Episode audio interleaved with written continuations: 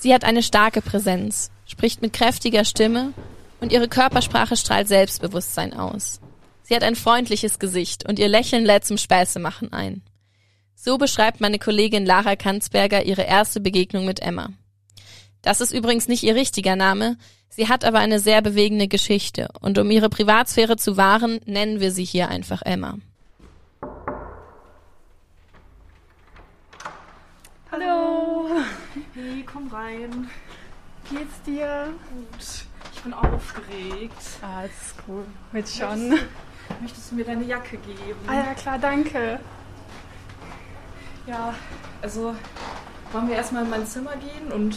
Ja, das ist eine gute Idee. Das Zimmer ist hell eingerichtet und hat ein großes Fenster. Es hängen das Gemälde einer tanzenden Frau über dem Schreibtisch und ein paar kleine Fotos von Freunden und ihr selbst an einer Pinnwand. Emma wirkt zwar etwas aufgeregt, aber auch sehr aufgeschlossen und offen.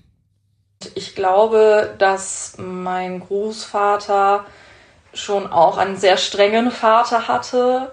Ich glaube, das ist ein Teil, aber ich glaube auch, dass die, dass er ist während der Kriegszeit groß geworden, dass er da auch sehr viel mitgenommen hat. Und dass er da auch gar nicht drüber geredet hat, so wie es ja auch bei ganz, ganz vielen Familien ist hier in Deutschland. Und dass er das aber gar nicht verarbeiten konnte und dass da auch gar nicht wirklich Liebe da war in der Familie und auch gar nicht dem irgendwie Gefühlen allgemein dem Raum gegeben wurden, wurde. Und dass mein Großvater dann ja einfach sehr vieles auf meinen Vater und seinem äh, Bruder projiziert hat. Und also es, also dass zum Beispiel mein Vater äh, richtig verprügelt wurde, also körperliche Gewalt erlebt hat und dann aber auch psychische Gewalt. Also dass, dass zum Beispiel meine, meine Großeltern sich gestritten haben und als mein Vater dann noch ein Kind war, dass er das nicht aushalten konnte, dass er den Kopf gegen die Wand geschlagen hat, zum Beispiel. Mm, und dass halt immer Strenge geherrscht hat, immer dieses Gefühl von, mm, man ist nicht gut genug, man muss sich beweisen. Es aber nie, es wurde aber nie darüber geredet. Also es war immer, das, das war die Realität, aber irgendwie wurde auch alles gleichzeitig verschwiegen. Also wenn man es nicht anders lernt, dann, dann denkt man, dass das die, die Realität ist.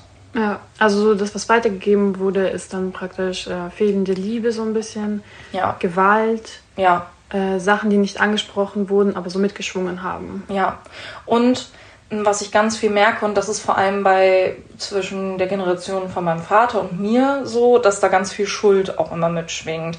Also wegen jedem kleinen in jeder kleinen Sache empfindet man Schuld oder auch ganz, ganz irrational bei Sachen, wo man sich denkt, warum sollte ich jetzt Schuld empfinden? Und das kommt auch ganz, also ganz automatisch hoch. Dieses Schuldempfinden für alles Mögliche, auch Dinge, bei denen weder sie noch sonst wer Schuld hat, ist ein Teil des Traumas, mit dem Emma lebt. Ein Trauma, das sie aber tatsächlich nie selbst erlebt hat. Fußnoten. Der politische Nachrichtenpodcast von M945 was diese Woche zu kurz kam. Hi, ich bin Julia Melles. Und ich Jasmin Kettenstock. Und in dieser Folge der Fußnoten beschäftigen wir uns näher mit transgenerationalen Traumata. Unter solchen Traumata versteht man die häufig unbewusste Weitergabe traumatischer Erfahrungen an die nächste Generation. Nachkommen leiden dann an Traumasymptomen, ohne dass sie selbst ein Trauma erlebt haben. Es wurde ihnen von ihren Eltern, Oma oder Opa oder noch weiter zurückliegenden Vorfahren weitergegeben. Auslöser dieses Traumas kann vieles sein. Man spricht von einem kollektiven Trauma, wenn es eine Gruppe von Menschen betrifft. Das ist beispielsweise beim Holocaust der Fall gewesen. Grund für diese Art Trauma können aber auch jede Art traumatisierender, belastender Kriegserfahrungen sein. Es kann aber auch nur einzelne Personen betreffen, zum Beispiel durch innerfamiliäre Gewalt, Unfälle, Missbrauch oder anderes. Wie sich das Trauma letztlich äußert, ist ganz unterschiedlich und kann sich zwischen Generationen auch ändern. Oft treten aber Stressanfälligkeit, Angststörungen, Depressionen, Flashbacks oder auch Aussetzer auf. Weil dieses Trauma dem Betroffenen nicht bewusst ist, und die eigentlich Betroffenen, also ihre Vorfahren, oft nicht darüber sprechen, sei es aus Scham oder Schuldgefühl, macht es das Thema transgenerationales Trauma zu einem ziemlichen Tabuthema.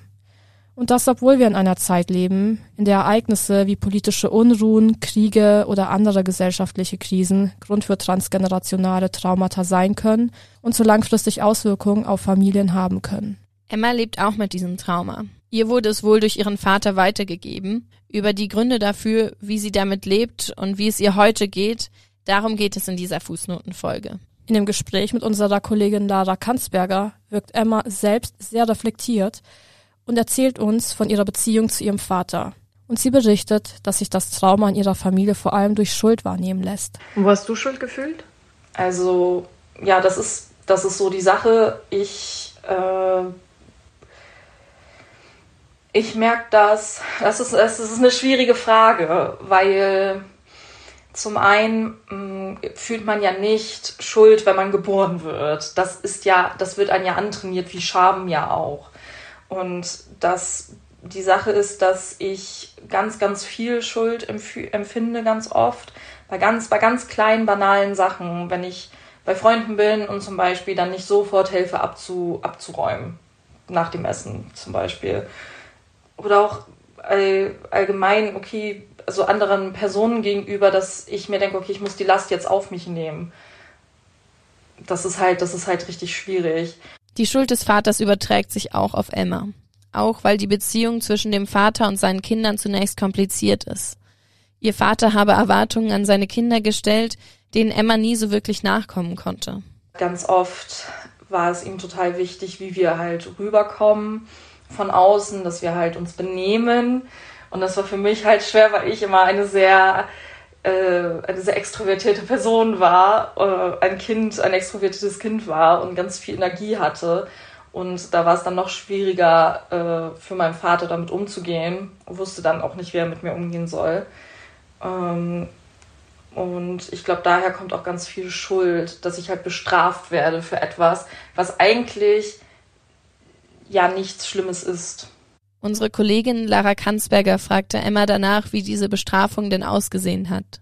Sie versucht zu antworten, setzt auch immer wieder mal zu einem Satz an, aber es fällt ihr sehr schwer. Nach einigen Ausführungen bricht sie ab. Es sei vor allem körperliche Gewalt gewesen und mehr wolle sie da auch gar nicht ins Detail gehen. Sie fühlt sich damit nicht besonders wohl.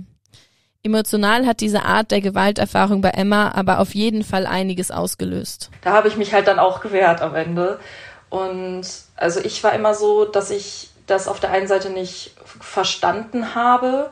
Ich war immer richtig wütend, richtig sauer, weil ich es nicht verstanden habe, warum ich jetzt so bestraft werde. Und dann kommt aber auch das Gefühl mit, okay, es muss ja einen Grund haben. Als Kind kannst du das nicht einordnen. Als Kind verstehst du das einfach nicht. Und das ist ja dein Elternteil auch. Und ähm, ich genau, ich war dann auch traurig. Ich, also wenn ich eingesperrt wurde, das hat mich immer richtig, da wurde ich immer richtig kirre dabei, weil ich einfach, ich habe dann auch so Angst bekommen, in diesem Raum einfach zu bleiben. Äh, ich weiß nicht, ob Platzangst die richtige Beschreibung ist, aber es ist auf jeden Fall, dass ich, dass ich mich so eingeengt gefühlt habe. Also ich wurde auch richtig traurig und hilflos vor allem auch ganz oft und natürlich auch Angst das, was dir passiert ist, aufgrund von den Sachen von deinem Vater, mhm. als du ein Kind warst, hat ja. ja Auswirkungen auf dein Jugendlichsein und jetzt schon Erwachsenenalter. Was sind die Auswirkungen? Als Teenager, glaube ich, ist es ein bisschen schwierig zu sagen, was es jetzt ist, weil ich habe ganz viel Therapie hinter mir und konnte das ganz gut aufarbeiten und habe auch mit meinem Vater konnte ich ganz viel klären. Darauf möchte ich später auch nochmal eingehen, weil ich finde das ganz wichtig, weil es ja auch etwas, weil es ja auch schön sein kann, eine Entwicklung. Aber ich ähm, habe gemerkt, nachdem meine Eltern haben sich getrennt und ähm, ich habe dann eine Zeit lang erst bei meiner Mutter gewohnt. Und da war ich dann so 15, 16, 17 und ich habe gemerkt, dass ich einfach gar nicht mit meinen Emotionen in Kontakt bin. Also ich habe das nicht als Teenie gemerkt, sondern erst ein bisschen später aber im Nachhinein gesehen, dass ich überhaupt nicht wusste, was Emotionen sind, was Gefühle sind, dass es nur gut oder schlecht gibt. Also es gibt nur glücklich sein oder traurig sein. Äh, Wut gibt es gar nicht. Ähm, ich konnte das gar nicht einordnen. Ich war total, ich wusste gar nicht, wie ich mich ausdrücken sollte in meinen Gefühlen. Ich war, ich war sehr depressiv. Also ich hatte schwere Depressionen. Also auf jeden Fall schwere depressive Episoden, auch lang anhaltend. Also auch Suizidgedanken. Also seitdem, also seitdem ich denken kann, hatte ich das. Ähm, und es fiel mir auch einfach sehr schwer, mich zu akzeptieren, wie ich bin, weil einfach so viel Schuld irgendwie auf mir lastet, dass ich nicht wusste, wie ich damit umgehen sollte und dass ich denke, alles, was ich mache, ist falsch. Und das war dann auch sehr schwierig, mit mir dann Freunde zu finden. Ja, ich war einfach sehr belastet, psychisch, extremst belastet. Das hat sich dann auch auf meinen Körper aufge, ähm, ausgewirkt. Und ja, es war, es war keine schöne Zeit, auf jeden Fall nicht. Ich war sehr verloren und wusste vor allem nicht, warum das so ist. Und in dem Moment habe ich halt nur Schuld gefühlt, warum ich, dass ich selber daran schuld bin, dass ich mich so fühle. Mhm. Ja. Und wie waren die Auswirkungen auf deinen Körper? Also ich hatte schon, also es war schon immer so, dass ich jetzt nicht dünn war. Nach dem BMI, das ist ja auch ein bisschen kritisch, das zu sehen. Äh, aber ich habe auch extrem zugenommen. Mm, also bis heute fällt mir das immer sehr schwer, den Mittelpunkt zu finden. Ja, das hat dann halt einfach nochmal alles verschlimmert. Wenn man dann halt auch ein Teenie ist, dann wird man ja auch gemobbt, wenn man irgendwie ja dicker ist, vielleicht. Also ist ja nicht immer so, aber ich wurde halt gemobbt. Und äh, wegen meinem Körper auch, also wegen meinem Aussehen und dann auch weil ich selber überhaupt nicht wusste, wie ich mit anderen Menschen umgehen soll. Ja. Das sind nur ein paar Einblicke in eine Reihe an Auswirkungen, die das Trauma in Emma ausgelöst haben. Als Emma älter wird, ist es dann gerade ihr Vater, der mit ihr zum Arzt geht. Das war, weil ich meinen Führerschein nicht geschafft habe und das zweimal nicht. Ich bin durch die praktische Prüfung gefallen und zu der Zeit habe ich dann bei meinem Vater gelebt. Und er ist mit mir, und da bin ich auch wirklich dankbar, er ist mit mir dann zu, ähm, zum Hausarzt hingegangen wegen Prüfungsangst. Und der Arzt hat das aber sofort verstanden, dass es irgendwas anderes ist. Und der hat mich dann zu einer Therapeutin ähm, weitergeleitet. Und dann bin ich dahin ein Dreivierteljahr. Und das war ein Anfang von, von, von vielen Therapiejahren und viel raussuchen, was passt am besten zu mir. Und dann muss ich auch sagen, dass ich das, dass da mein Vater mich wirklich unterstützt hat. Also der hat auch verstanden, dass das einfach nicht richtig war, was er gemacht hat, als ich ein Kind war. Und dass er schon versucht hat, es wieder gut zu machen, dass es mir besser geht. Also er ist eine Stunde mit mir ähm, hingefahren zur Therapie. Er hat eine Stunde gewartet, bis ich fertig war und ist dann eine Stunde mit mir wieder zurückgefahren und ist danach noch arbeiten gegangen, weil es sonst nicht anders ähm, wäre es nicht möglich gewesen, dahin zu gehen. Und ich glaube, er hat, das ist sein Weg zu versuchen, es wieder gut zu machen. Was halt wieder typisch ist, er redet halt nicht darüber, sondern er versucht es dann durch Gesten zu machen. Emma wirkt sehr gefasst und reflektiert bei ihren Erzählungen. Man kann ja das nie wieder richtig gut machen, was mir passiert ist, was mir angetan wurde, also was Papa mir angetan hat. Das kann man nicht richtig wieder gut machen, weil es ist passiert, es sind extreme Schäden für mich und ich muss damit leben im Endeffekt. Ich muss ja damit klarkommen. Aber es ist schon, man kann schon, ich kann schon besser heilen, weil Papa sich oft entschuldigt hat und mm, ich wirklich merke, dass er versucht, es wieder gut zu machen und mich zu unterstützen. Und es ja auch selber so akzeptiert und wahrnimmt und sich bewusst ist, dass da einfach so viel Schlimmes passiert ist. Und das hilft beim Aufbrechen von diesen ganzen Weitergeben, von den ganzen Traumata. Ja, auf jeden Fall. Also das ist halt, im Endeffekt muss ich damit klarkommen, beziehungsweise ich muss mich auch darum kümmern. An, also manchmal kann man sich ja auch nicht darum kümmern. Ich bin froh, dass ich das kann und dass ich immer noch zur Therapie gehen kann. Nur es ist halt, das ist halt die, das ist ja auch so die Frage, möchte ich dann überhaupt noch Kontakt zu meinen Eltern haben? Kann ich denen das überhaupt verzeihen? Und das ist ja auch völlig selbstverständlich, wenn man das nicht möchte und auch nicht kann, wenn man das nicht will, weil es einfach zu doll schmerzt. Und das kann ich auch total nachvollziehen. Mm, man kann aber auch, also es ist ja aber auch möglich, Menschen verzeihen zu können oder das überhaupt zu wollen überhaupt. Es geht ja eher darum, möchte ich das und tut mir das überhaupt gut. Und ich merke, mir tut das gut, wenn ich, wenn ich meinem Vater auch verzeihe und es ist halt, es ist immer noch keine Beziehung, die wunderschön ist und die beste Vater-Tochter-Beziehung. Aber es ist eine Beziehung, für die ich, ja, für die ich wirklich froh bin, dass, dass sie da ist, dass das so geht hm. in dem Rahmen. Emma kann auch nachvollziehen, dass nicht jeder seinen Eltern verzeihen kann. Sie ist aber froh, dass die Beziehung besteht. Und sie ist stolz auf sich und ihren Werdegang. Wenn sie an früher zurückdenkt, dann waren die Schritte, die von ihrer Familie oft als falsch angesehen wurden, genau die Schritte, die ihr geholfen haben, weiterzumachen. Es gab immer so zwei Seiten von mir. Die eine Seite war dieses Hilflose und das andere, da war immer ein, nee, ich kämpfe dagegen. Ich mache was, ich wehre mich jetzt. Das ist total unfair, was hier passiert und das geht gar nicht. Also so richtig wütend. Und ich finde, diese Wut hat mich richtig, hat mich am Leben erhalten und hat mich weitergetrieben. Und ähm, ich habe immer, trotzdem immer wieder versucht, Freunde zu finden. Ich habe immer wieder versucht, mich zu wehren und habe es dann auch teilweise geschafft oder dass ich mich durchsetze. Was innerhalb der Familie dann nicht so gut ankam, weil ich ja quasi dieses System durchbreche, was aufgebaut wurde. Aber langfristig gesehen war es für mich gut. Und ich habe dann auch einfach versucht weiterzumachen irgendwie. Ich habe dann auch Freunde gefunden, total tolle, die mich da unterstützt haben. Durch die Therapie und die Unterstützung, die sie durch die gewonnenen Freunde erfahren hat, hat Emma gelernt, mit ihrem Trauma umzugehen. In Emmas Fall war es ein glücklicher Zufall, dass sie mit der Therapie angefangen hat. Wenn sie auf ihre Entwicklung blickt, hat es ihr aber sehr geholfen. Das kann auch für andere Menschen mit eigenen Herausforderungen der Fall sein. Auf die Frage, woran man merkt, dass man zur Therapie gehen sollte, meint sie daher Folgendes. Also die Sache ist, dass man auf jeden Fall, auch wenn man sich nicht so sicher ist, ob man jetzt überhaupt, überhaupt Depressionen zum Beispiel hat oder dieses ähm, transgenerationales Trauma hat, dass man darunter leidet, dass man trotzdem hingehen sollte, wenn man schon das Gefühl hat, dass man so etwas haben könnte oder dass einem etwas widerfahren ist. Das ist total wichtig, da hinzugehen, weil die seltensten Fälle sind so eindeutig Bilderbuchbeispiele. Wir möchten auch nochmal betonen, wenn du gerade mit irgendwas zu kämpfen hast, kann Therapie dir eine Möglichkeit geben, damit besser umgehen zu können.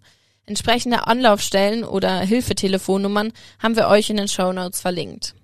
Emma erinnert sich daran, dass sie bei ihrer ersten Sitzung gelernt hat, was das Ziel einer Therapie sein sollte. Man kann nicht immer nur glücklich sein, aber man kann, man kann versuchen, dass es, dass, dass es nicht so ein großes Auf und Ab gibt. Das finde ich, das, das trage ich immer noch in mir, weil das eigentlich so gut auf den Punkt gebracht ist, was eigentlich Therapie ja im Endeffekt erzielen soll, egal welche Form, dass es halt nicht diese extremen Schwankungen gibt und dass man irgendwie einen Alltag leben kann. Durch ihre Therapie hat Emma gelernt, mit ihrem Trauma umzugehen. Wie es ihr nun geht, das haben wir sie selbst gefragt. Also ich denke, dass, dass man sich halt auch bewusst sein muss, dass man das halt immer haben wird, dass da immer etwas sein, in einem sein wird, womit man arbeiten oder, und auch klarkommen muss, also womit man leben muss. Es wird nie so sein, dass man total glücklich ist, dass man da halt, wenn es dann halt einem schlechter geht, dass man weiß, wie man damit umgehen muss eben und dass man halt diese extremen Schwankungen, dass man die irgendwie in den Griff bekommt. Und ich würde sagen, dass ich gerade mich so richtig entdecken kann und gerade wieder richtig zu mir finde und die Sachen entfalte, die mir als Kind genommen wurden. Also dieses ähm, Extrovertierte, dieses Laute, dass das okay ist dass ich so sein darf und dass das auch gut ist und dass das ich bin und dass das mich ausmacht. Dass ich halt einfach auch lieb zu mir bin. Emma ist nun also in einem Prozess, sich wirklich selbst kennenzulernen und dabei versucht sie die Beziehung zu sich mit Liebe und Akzeptanz aufzubauen. Das, was vorher an ihr als nicht in Ordnung gesehen wurde, darf und will sie nun annehmen. Sie will lernen, Ja zu sagen zu sich selbst und zu allen ihren Seiten Und ja, wenn sie daran denkt, was bei ihrem transgenerationalen Trauma in der Aufbereitung essentiell war, dann ist das folgendes. Ja, ich glaube, es ist ganz wichtig, irgendwie zu verstehen, was in der Familie los ist, dieses, dieses, die, die Familiendynamik zu verstehen, dass man aber auch versteht, woher das kommt, also von den Großeltern, also von den eigenen Großeltern und das, also das soll dass man das einfach verstehen kann, woher das kommt. Also das war für mich zumindest total, hat das total geholfen, dass das einfach auch konkret angesprochen wird. Dr. Katharina Drechsler aus Köln würde dieser Aussage Emmas zustimmen. Sie ist Ärztin für psychotherapeutische Medizin mit dem Schwerpunkt Traumatherapie und zusätzlich stellvertretende Vorsitzende von EMDRIA, einem der größten traumatherapeutischen Vereinigungen Deutschlands. Weiter vererbte Wunden, so sagt sie uns, seien in ihrer Arbeit ein besonders wichtiges Thema.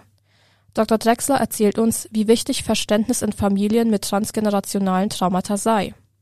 Hierbei spielten alle Familienmitglieder eine wichtige Rolle. Ja, vielleicht ist wichtig, ähm, sich zu vergegenwärtigen, wie wesentlich unsere wichtigen Bezugspersonen für für unser Leben sind. Wir sind ja extreme Nesthocker, wenn man so will. Ne, also wir brauchen äh, deutlich über ein Jahrzehnt, eher zwei Jahrzehnte, um wirklich selbstständig zu werden. Das ist in der Tierwelt einmalig.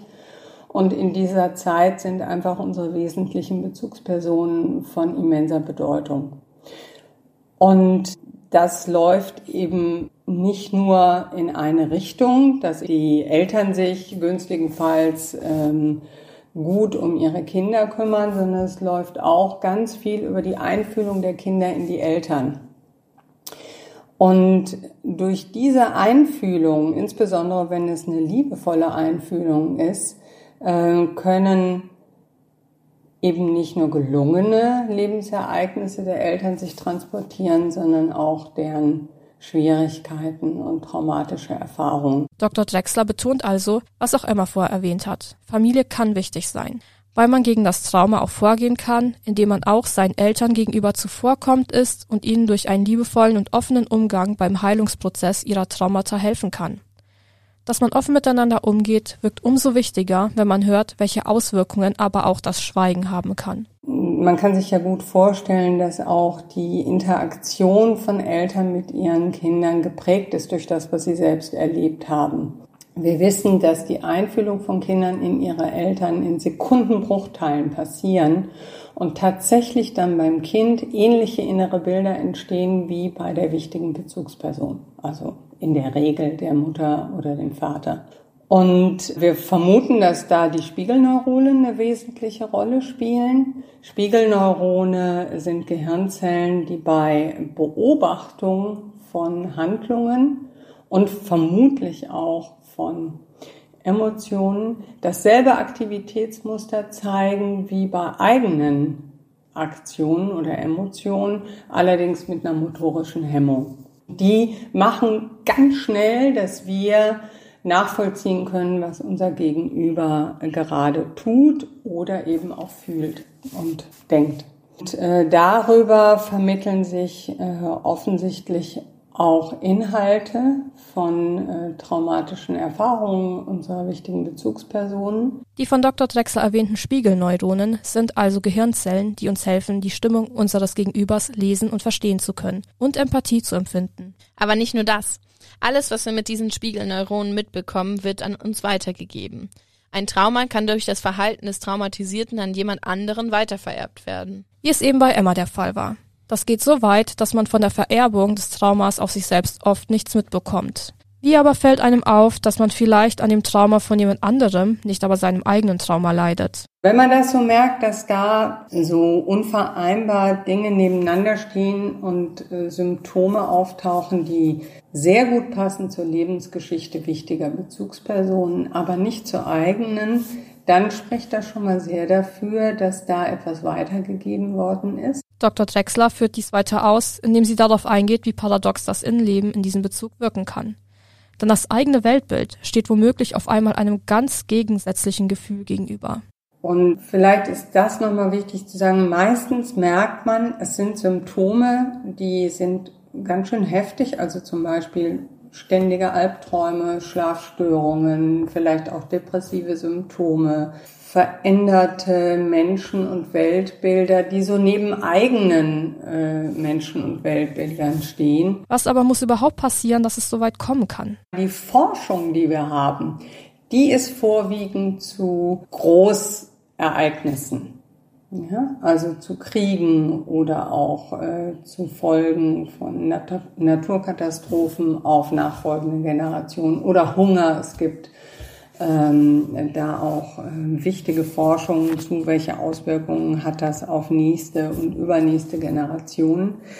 Aber wir können Wunden generell ererben. Ja, das können auch ganz individuelle Traumata sein, wie jetzt zum Beispiel der Tod eines Kindes.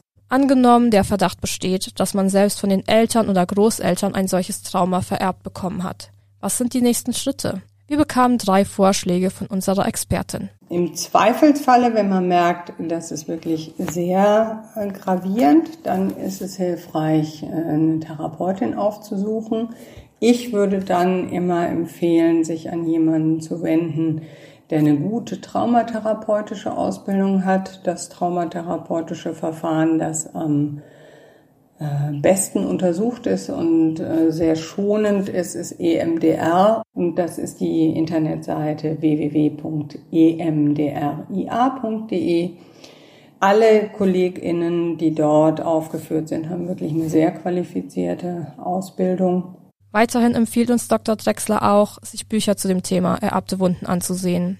Denn diese können den Betroffenen helfen, für sich selbst festzustellen, ob man eventuell ein vererbtes Trauma hat.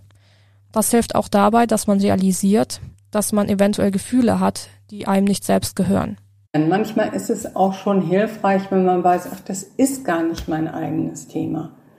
Das ist das Thema meiner Mutter, das ist das Thema meines Vaters dann ist auch oft schon viel gewonnen, weil ähm, mit dieser inneren Sortierung auch die Distanzierung von bestimmten ähm, belastenden Gefühlen dann leichter sein kann. Die Distanz von vererbten Gefühlen ist für einen selbst sehr hilfreich. Aber wenn man tatsächlich unter einem vererbten Trauma leidet, kann man auch darauf achten, seinen eigenen Kindern Schutz zu bieten, indem man selbst schon früh genug handelt. Deswegen rät Dr. Drexler Betroffenen zu einer Therapie, bevor man ein Kind bekommt. Dadurch verhindert man nicht nur, dass den Kindern ungewollt schlechte Gefühle mitgegeben werden, man kann sogar dafür sorgen, dass das Kind etwas anderes erbt. Da hilft tatsächlich am besten eine eigene Therapie. Denn äh, wie ich vorhin schon sagte, äh, geheilte Wunden, geheilte Traumata, die können ja auch eine Ressource sein, weil sie dann die Erfahrungen in sich tragen und auch wieder ganz unabhängig davon, ob sie das kommunizieren oder ob sie das einfach in sich tragen und so nonverbal kommunizieren, dass Verletzungen geheilt werden können. Und das ist eine sehr segensreiche Erfahrung, wenn die weitergegeben werden kann. Und das geht ähm, eben nicht nur über Therapie, das geht auch über gute Beziehungserfahrungen. Man kann durchaus auch in einer Liebesbeziehung oder in einer guten Freundschaft Verletzungen heilen. Besteht das Interesse an einer Therapie, sollte man sich aber vorher schon Gedanken machen. Die Traumatherapeutin berichtet uns auch, dass das Angebot an Therapieplätzen oft begrenzt ist. Hilfreich ist zunächst sich zu überlegen, was ist mein Hauptproblem? Und jetzt für den Fall, dass da die Antwort ist, es geht um was Traumatisches, dann würde ich wirklich ganz gezielt mich bemühen um eine traumatherapeutisch ausgebildete Kollegin. Und wenn es vielleicht eher in Richtung Ängste oder Zwänge geht, dann äh, kann, kann es sinnvoll sein, sich nach einer Verhaltenstherapie umzuschauen. Oder wenn, wenn man denkt, es geht mehr um die Beziehungsebene, dann kann generell eher was tiefenpsychologisch orientiertes sinnvoll sein. Wobei auch da kann ich sagen, ich weiß zwar, dass äh, die KollegInnen äh, alle weniger Therapieplätze haben, als ähm, nötig wäre. Das ist wirklich schwierig. Aber ähm, auch bei den äh, EMDR-KollegInnen kann man schauen, sind die eher verhalten, also sind die von der grundtherapeutischen Ausrichtung verhaltenstherapeutisch oder tiefenpsychologisch orientiert und haben dann darauf noch eine EMDR-Ausbildung gesattelt. Es ist also wichtig, dass man sich selbst bewusst ist, was für eine Art von Therapie für einen selbst am ehesten geeignet ist, und man muss sich dann bemühen, dass man einen solchen Therapieplatz bekommt. Das ist vielleicht schwer, aber es lohnt sich, um sich selbst und seinen nachfolgenden Generationen etwas Gutes zu tun. Dr. Drexler weist auch darauf hin und sieht, wir haben ja ganz viele Menschen auch aus anderen Kriegsregionen, die zu uns gekommen sind, zum Teil auch schon in der nächsten Generation, zum Beispiel Nachfahren äh, von Menschen, die den Jugoslawienkrieg überlebt haben oder auch aus anderen Krisen und Kriegsgebieten. Und natürlich, man muss sagen, das aller, allerbeste, was man tun könnte für die psychische Gesundheit der Menschen, die jetzt leben und der äh, Generationen, die noch kommen, wäre Kriege zu vermeiden. Das ist, das ist wirklich ein Drama, ja, dass das, äh, dass auch jetzt gerade wieder äh, massiv Menschen traumatisiert werden, wo man sich ziemlich sicher sein muss, das wird Generationen dauern, bis das überwunden ist. Das ist ein sehr trauriger Ausblick auf die Zukunft, aber leider ein wahrer. Denn es ist damit zu rechnen, dass Kriege und Katastrophen, die um uns passieren, weitere Generationen beeinflussen werden. Wir als Gesellschaft sind also diejenigen, die etwas ändern müssen, damit diese Form von Traumata nicht weitergegeben wird. Es muss den Raum geben, dass Betroffene über ihre Traumata frei sprechen können. Es nicht mehr tabuisiert wird. Das ist ein erster Schritt. Emma ist dabei wirklich ein gutes Beispiel, denn es zeigt, dass wir heilen können und man mit Hilfe von Therapie auch den Weg zu einem guten Leben mit Trauma finden kann. In den Shownotes haben wir euch übrigens auch ein paar Anlaufstellen verlinkt, bei denen man Hilfe finden kann. Damit sind wir auch schon am Ende dieser Fußnotenfolge. Vielen Dank euch fürs Zuhören. Wenn euch diese Folge gefallen hat, dann abonniert uns doch gerne und bewertet diesen Podcast. Ciao und bis zum nächsten Mal. Fußnoten der politische Nachrichtenpodcast von M945. Was diese Woche zu kurz kam.